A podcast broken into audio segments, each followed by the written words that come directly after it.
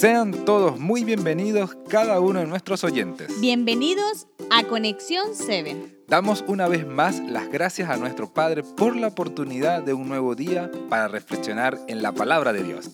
Así es, y justo hoy la Biblia nos sigue hablando de lo que estaba pasando con el pueblo de Israel en los tiempos de Jeremías. Oh, ¿verdad que la historia con Jeremías ha estado muy interesante estos días? ¿Y de qué nos hablará hoy, Laura? Bueno, hoy encontramos que Dios comenzaba a explicar el por qué fueron llevados cautivos y también por qué permitió que fueran castigados. Pero para poder entender, te invito que por favor leas el versículo de hoy, Jeremías 22, 21. Por supuesto, dice, te hablé en tu prosperidad, pero dijiste, no quiero escuchar.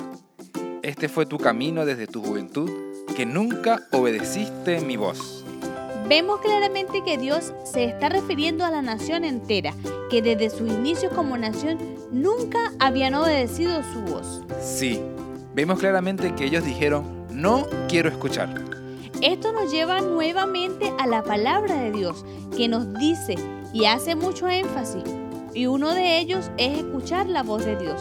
Pero no solo eso, sino también obedecer su voz. Eso es verdad.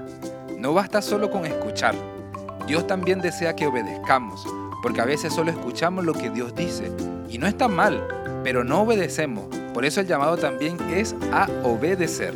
Sí, querido amigo, el llamado de Dios también es a obedecer.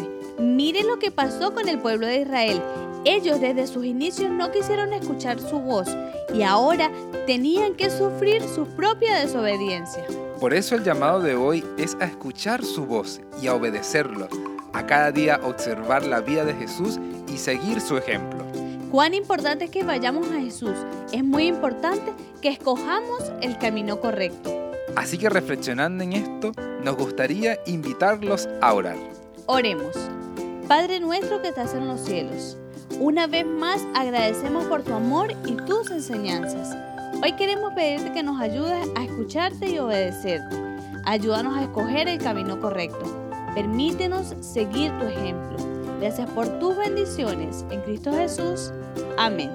Amén. Querido oyente, Dios te invita a escuchar y a obedecer su voz, que escojas el camino correcto. Te invitamos para el día de mañana a un nuevo podcast de Conexión, 7. Dios te bendiga.